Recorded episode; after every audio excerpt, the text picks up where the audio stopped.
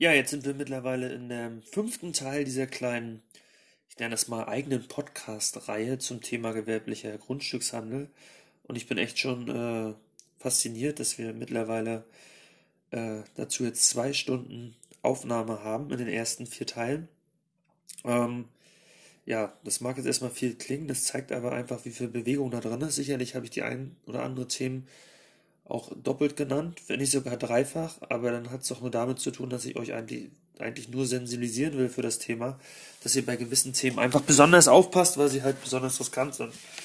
Ja, die letzte Folge heute, das soll dann auch die abschließende Folge werden zum gewerblichen Grundstückshandel, möchte ich eigentlich äh, dazu nutzen, äh, auch nachher ein kleines Fazit zu ziehen. Ich will auch nochmal das Thema Steuern kurz eingehen.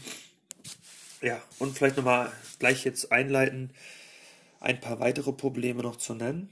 Äh, warum weitere? Naja, in meiner letzten Folge, der Folge 4 oder dem vierten Teil beim gewerblichen Grundstückshandel, das war dann ja die Folge äh, 26, äh, da habe ich ja explizit nochmal auf das von mir erwähnte Risiko, was vielleicht nicht alle so sehen, äh, im Zweifel auch anders sehen, äh, hingewiesen, dass halt meine typischen Buy-and-Hold-Objekte, die ich noch keine zehn Jahre halte, im Zweifel durch den gewerblichen Grundstückshandel mit infiziert werden, obwohl sie in dem Sinne keine Zählobjekte sind. Ja, warum ist das überhaupt ein Risiko? Weiß ich nicht, ob ich das jetzt weit genug rübergebracht habe, sonst dieses Abschließen an dieser Stelle nochmal. Naja, das Risiko ist, dass diese Buy-and-Hold-Objekte nicht mehr Privatvermögen dann sind, sondern im Zweifel äh, Betriebsvermögen. Und äh, wenn sie dann Betriebsvermögen sind und ich wehre mich nicht dagegen, also wehren heißt, ich lege keinen Einspruch ein, versuche äh, die Bescheide anzufechten oder nicht anzufechten. Und ich akzeptiere, dass das Finanzamt auch aus diesen Objekten, die klassischerweise bei entholt sind, daraus Betriebsvermögen macht, dann sind sie halt für immer steuerverstreckt. Das heißt, das Thema steuerfreier Verkauf nach zehn Jahren, und der ist ja nun mal äh, uns allen wichtig, weil äh, die vergangenen Jahre haben gezeigt, dass die Immobilienpreise in den meisten Regionen Deutschlands eher steigen als sinken. Den wollen wir natürlich alle mitnehmen, diesen steuerfreien Verkauf. Oder bei Bayern Hold, sage ich mal eher, die Möglichkeit des steuerfreien Verkaufs. Viele wollen ja erstmal gar nicht verkaufen, sondern das für Altersvorsorge oder für, weiß ich was für Gründe, Aufbesserung des äh, sonstigen Haushaltseinkommens. Ähm, Trotzdem soll die Möglichkeit ja da sein, das jederzeit steuerfrei verkaufen zu können. Und äh, dieses Risiko steht natürlich im Raum, wenn wir eine, ich sag mal, Mitinfizierung haben. Dahergehend, auch an dieser Stelle nochmal ein Tipp, trennt gerade solche Objekte in der Verwaltung klar von den Objekten, die im Zweifel gewerblich sind oder auch werden könnten, weil sie äh, potenziell dafür zur Verfügung stehen, auch innerhalb kürzerer Fristen verkauft zu werden ähm, und halte die Bescheide offen. Ja, das waren diese Probleme, die ich eigentlich schon im letzten Teil angesprochen hatte. Es gibt aber auch noch andere Probleme. Ja, ich will jetzt nicht alle nennen, aber so ein, zwei kleine, ähm, die mit dem gewerblichen Grundstückshandel zusammenhängen. Ähm, und die sind eigentlich außersteuerliche. Warum außersteuerliche? Naja, wenn wir jetzt feststellen, das wird gewerblicher Grundstückshandel, werden vielleicht irgendwann auch andere Institution, Institutionen, ach, ach egal, äh, es wird lang, äh, äh, zu dem Ergebnis kommen, naja, wenn das Finanzamt das gewerblich sieht und die kriegen davon, also kriegen das mit, ähm, dass auch beim Finanzamt das als Gewerblichkeit gesehen wird, ähm, auch entsprechende Konsequenzen ziehen. Zum Beispiel Versicherung. Ich weiß nicht, ähm, ich bin jetzt ja äh, auf der steuerlichen Schiene unterwegs und ich selber habe auch noch keinen gewerblichen Grundstückshandel ähm, bei mir erfüllt.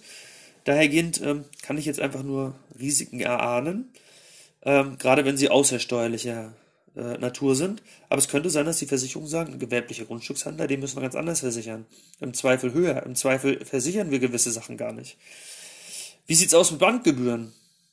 Wenn die Bank davon etwas mitkriegt, vielleicht haben sie es eh schon, weil sie sagen, oh, da ist so viel Be Be Bewegung auf dem Vermietungskonto und viele Verkäufe, da unterstellen wir mal, dass da eine Gewerblichkeit vorliegt, entstehen vielleicht auch höhere Bankgebühren oder ihr, ihr, ihr werdet auch innerhalb der Bank anders behandelt. Was ist denn mit dem Thema IHK? Ja, also ähm, könnte es nicht vielleicht sein, äh, dass die IHK davon mitkriegt? Ich würde sagen, die müsste davon sogar mitkriegen. Weil in dem Moment, wo ihr gewerbliche Einkünfte habt, äh, kann ich mir vorstellen, dass auch die IHK äh, ähm, über den Gewerbesteuerbescheid äh, auch die Info kriegen wird, ähm, dass da ein Gewerbebetrieb vorherrscht und IHK-Beitritt zahlen muss. Aber wie gesagt, das sind nur Vermutungen, äh, da lege ich mich jetzt noch nicht fest. Ähm, aber sollte man vielleicht bedenken und einfach mal in Erwägung ziehen, beziehungsweise selber mal nachrecherchieren. Ja, das war so das Thema, was ich noch so an weiteren Problemen sehe. Äh, neben diesem Problem wie auf einmal äh, äh, höhere Anforderungen an eine an, an, an die Aufzeichnungspflichten, nämlich auf einmal eine Buchführung, eine doppelte Buchführung mache. Ähm, das macht natürlich schon Arbeit und äh, ist schon aufwendiger. Dann gelten natürlich dann auf einmal auch im Zweifel die Grundsätze ordnungsgemäßer Buchführung. Ja? Ähm, auch dazu gibt es ein Schreiben des äh, Bundesministeriums des Finanzen, gerade erst äh, in jüngerer Vergangenheit nochmal aktualisiert.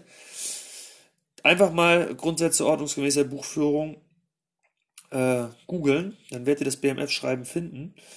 Äh, relativ umfangreich, ich weiß gar nicht, 38 oder 40 Seiten, irgendwie sowas in dem Dreh. Da wird genau beschrieben, wie eigentlich eine Buchführung ordnungsgemäß erfolgen muss. Wie schnell muss ich Belege erfassen?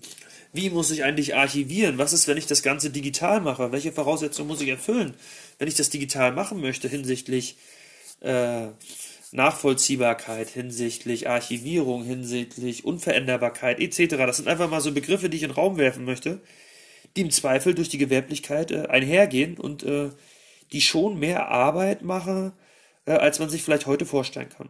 Und über, über die Themen spricht übrigens in den ganzen anderen YouTube-Videos, Podcasts etc. keiner.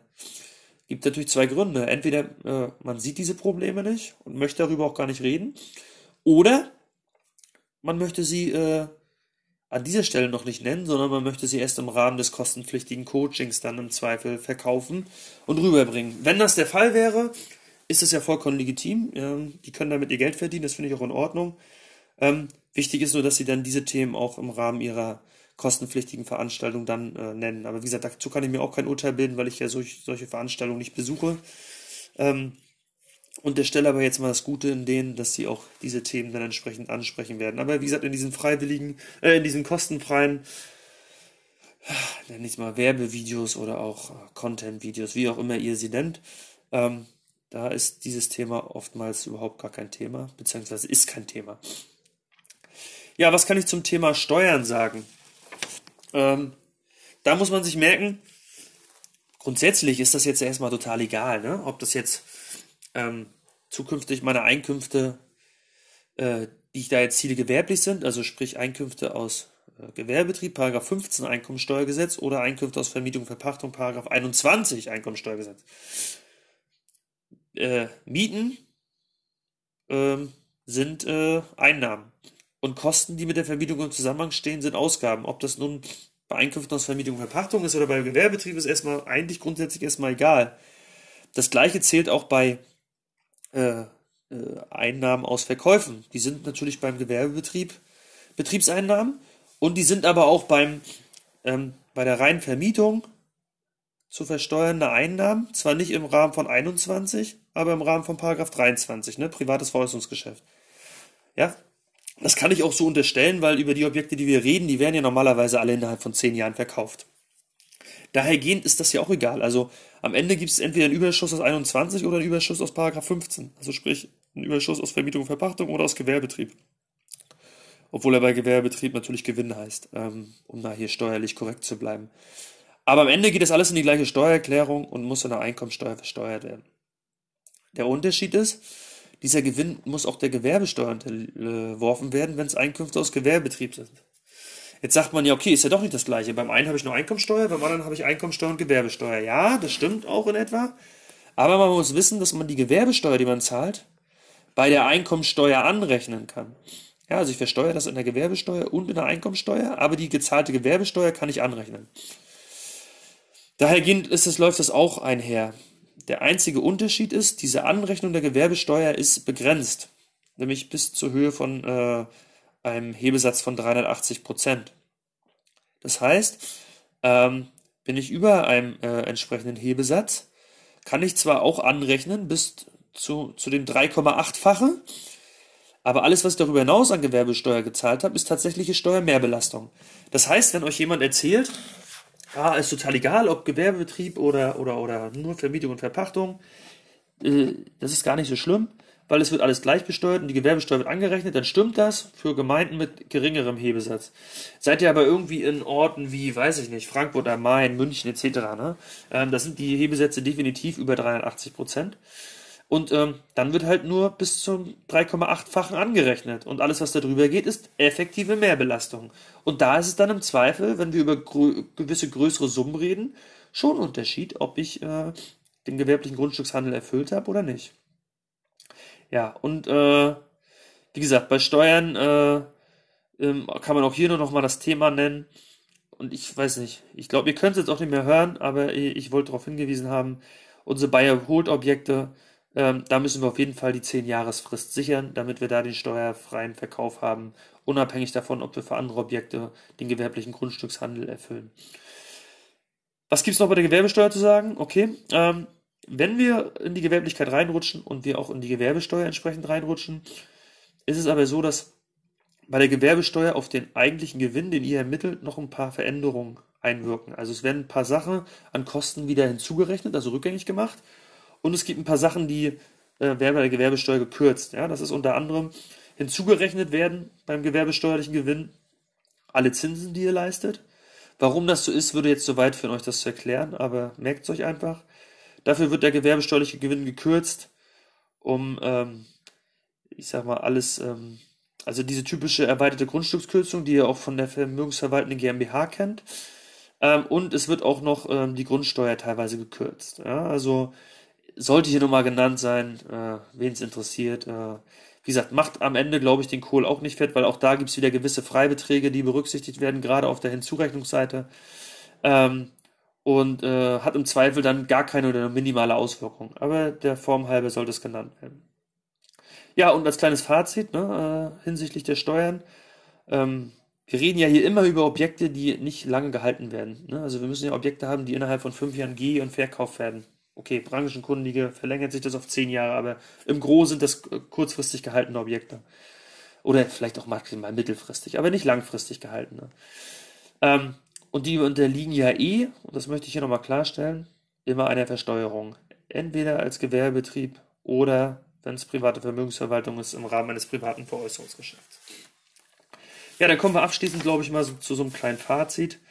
Ähm, der gewerbliche Grundstückshandel ähm, wird, glaube ich, äh, oftmals in der, in der, ich sag mal, in der Internetwelt wird vor ihm Angst gemacht. Zumindest habe ich den Eindruck. Ohne dass die Leute genau wissen, äh, äh welche, äh, also welche Ängste sind denn eigentlich berechtigt. Dann gibt es ein paar YouTuber oder, keine Ahnung, Podcaster, die dann auch mal darauf eingehen, äh, welche Risiken eigentlich da sind ähm, ich hoffe, der Podcast jetzt hat, äh, hat eigentlich nochmal diese ganzen Risiken, die jeder für sich selber bewerten muss, ich will die eigentlich gar nicht bewerten, ähm, aufgezeigt und ihr habt ordentlich was mitgenommen im Zusammenhang mit dem gewerblichen Grundstückshandel. Schön wäre, gerade wenn ihr Angst habt vor dem gewerblichen Grundstückshandel oder Angst habt, da reinzurutschen, Angst habt, in diese Gewerblichkeit reinzurutschen, dann habt eure Bücher im Griff. Das heißt, oder auch eure Aufzeichnung trifft, könnt nachweisen, dass ihr langfristige Vermietung habt, könnt nachweisen, dass ihr langfristig finanziert. Ja, das sind so Sachen, die zeigen immer, okay, da ist der Gros ist darauf ausgerichtet, eine langfristige Buy-and-Hold-Strategie zu fahren. Das sind immer gute Argumente. Tut mir einen Gefallen, gerade im Zusammenhang mit diesem Risiko äh, der mitinfizierten Objekte. Und auch hier wieder Fragezeichen, Ausrufezeichen, Risiko. Ja, also ich kann euch nicht genau sagen, ob das Finanzamt euch derartige Fälle tot macht. Diese, diese Fälle, ich habe ein Objekt zwischen 5 und 10 Jahren, es ist aber kein Zielobjekt.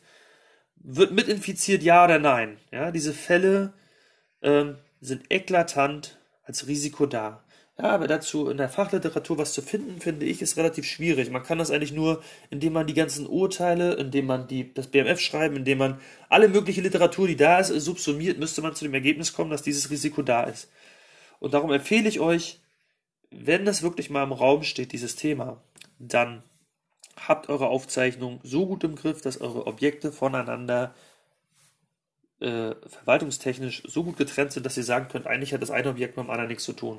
Also, man, dass ihr wirklich sagen könnt, ich kann eine Buy-and-Hold-Strategie neben einer gewerblichen Strategie in Form des gewerblichen Grundstückshandels fahren.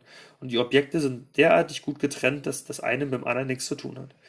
Ich habe auch gesagt in einer der Folgen, weiß ich nicht, ob das Folge 3 war, bei der GBR ist dieses Thema natürlich schwierig. Also, wie gesagt, seid vorsichtig, wenn ihr eine GBR gründet Macht euch genau darüber Gedanken, welche Konsequenzen hat das, wenn ich eine GBR gründe. Gerade in der Konstellation, äh, wenn ich die GBR mit dem Ehegatten äh, gründe, welche Voraus oder welche äh, Konsequenzen hat das im Zusammenhang vielleicht mit einem potenziell anstehenden gewerblichen Grundstückshandel? Bitte habt das im Auge. Sonst, ich hatte es in der ersten Folge gesagt und mache es hier abschließend auch nochmal jede Konstellation, die irgendwie zum gewerblichen Grundstückshandel führen könnte, in Richtung Gewerblichkeit geht oder äh, sonstig in diese, in diese riskant, in dieses riskante Thema reinrutschen. Und wo ihr Angst habt, dass ihr euch im Zweifel eure schönen Buy and Hold Objekte und deren äh, steuerfreier Verkauf äh, nach zehn Jahren kaputt macht, prüft die genau, prüft die im Zweifel mit dem Steuerberater. Ich glaube, die paar Euro, die ihr da im Zweifel beim Steuerberater ausgebt, sind im Zweifel gut angelegtes Geld. Ja, also diese Empfehlung gebe ich erst recht, wenn bei euch äh, Gesellschaftsstrukturen ins Spiel kommen. Ja, ich hoffe, dieser, diese Podcast-Reihe, wie gesagt, mittlerweile fünf Folgen, ähm, haben euch entsprechend für das Thema sensibilisiert, haben euch ein paar Anhaltspunkte gegeben. Ähm, vielleicht auch ein, äh, sehr spezielle äh, Argumente, viele Argumente gebracht, um im Zweifel gegen den gewerblichen Grundstückshandel zu argumentieren. Ähm, wenn das Kind im Brunnen gefallen ist, wird es wahrscheinlich schwierig, aber es gibt genug Argumente, auch dem Finanzamt ihre Argumentation pro, pro Gewerblichkeit wieder kaputt zu machen. Ja, und tut mir einen Gefallen, wenn ihr anderen Content konsumiert, ähm, betrachtet das ein bisschen differenziert. Wie gesagt, wenn ihr meine ganzen Inhalte euch jetzt über fünf Folgen angehört habt, dann seht ihr, dass ihr teilweise äh, oft auch nur halbe Wahrheiten hört, teilweise vielleicht auch manchmal andere Auffassungen hören. Da sage ich jetzt hier auch nochmal zum Klarstellen. Meine, äh, meine Auffassung ist jetzt nicht das Allheilmittel. Meine Auffassung, da lege ich mich jetzt auch nicht aus dem Fenster und sage, das ist genau die richtige steuerliche Vorgehensweise oder die, das ist das ist meine steuerliche Argumentation. So würde ich vorgehen, auf die und die Sachen würde ich achten. Von zwei Steuerberatern haben, also zwei Steuerberater haben bei allen speziellen steuerlichen Themen im Zweifel immer unterschiedliche Auffassungen. Ja, und äh, entscheidend ist eigentlich, dass diese Auffassung pro Mandant ist und dass die äh, im Zweifel so gut argumentiert werden kann, dass man sich da äh, gegen das Finanzamt so gut wehren kann, dass man äh, die Vorteile für den Mandanten erzielt, die er sich auch wünscht. Ja? Und äh, trotzdem heißt das nicht, dass gewisse Themen von äh, mehreren Steuerberatern unterschiedlich gesehen werden können. Das ist bei Rechtsanwälten nichts anderes. Und äh, was machen wir im Endeffekt? Wir machen Steuerrecht. Das ist Recht und äh, im Recht ist nie alles eindeutig. Ähm, ja, was will ich noch sagen? Ach ja, ähm, nicht nur die Steuerberater haben unterschiedliche Auffassungen. Teilweise lesen, lesen wir Urteile, auch in dem Bereich, da argumentiert ein, Finanz, äh, ein, ein Finanzgericht so und ein anderes Finanzgericht genau entgegengesetzt, obwohl das manchmal ähnliche Fälle sind. Auch da kommt es dann immer darauf an, welche Argumente zieht noch zusätzliche Argumente, die vielleicht das eigene Gericht gar nicht berücksichtigt hat, zieht ein Richter mit ran und am Ende sitzen da auch nur Menschen. Ja, also selbst da seht ihr, dass es da unterschiedliche Auffassungen gibt. Und das seht ihr auch daran, dass es halt so viele Urteile gibt. Ja, es gab in der Vergangenheit, also bevor das BMF-Schreiben erlassen wurde, viele Urteile. Und es gibt auch nachdem das BMF-Schreiben erlassen wurde, viele Urteile immer wieder zum gewerblichen Grundstückshandel. Das zeigt ja, wie viel Brisanz da drin ist und dass nicht alle Themen eindeutig sind. Äh, ja, ich bin der Meinung, ähm, das BMF-Schreiben, hatte ich auch eingangs gesagt, ähm, ist natürlich eine Anweisung für die Finanzverwaltung. Trotzdem empfehle ich jedem, sich in, grob daran zu halten. Ne? Also gerade wenn es zu euren Gunsten ist, also wenn es, wenn es Argumente liefert, ähm, die nicht profiskalisch sind, sondern pro Mandant, dann solltet ihr die natürlich mit, mit aufnehmen in eurer Argumentation. Also gerade die positiven Aspekte dieses BMF-Schreibens zugunsten der Mandantschaft sollte man natürlich immer äh, auf dem Schirm haben. Und dann stellt sich natürlich die Frage, das BMF-Schreiben ist von 2004, danach gab es auch nochmal einige Urteile, gibt es irgendwann eine Aktualisierung? Die Frage lasse ich mal abstellen im Raum. Ich habe keine Antwort drauf. Ich denke aber, irgendwann wird es da nochmal eine Aktualisierung geben und dann äh, wird vielleicht auch nochmal äh, der eine oder andere aktualisierte Podcast notwendig. Bis dahin, vielen Dank, dass ihr euch äh, die Zeit genommen habt, fünf Folgen am Stück zu diesem Thema euch anzuhören. Ähm, es sind viele Themen noch bei mir in der Pipeline, auch viele Themen, die über mehrere Folgen diskutiert werden müssen, weil sie einfach so umfangreich sein werden. Aber ich hatte ja versprochen, ich fange mit den Basics an und irgendwann wird es dann auch ein bisschen spezieller. Bis dahin, ciao, ciao.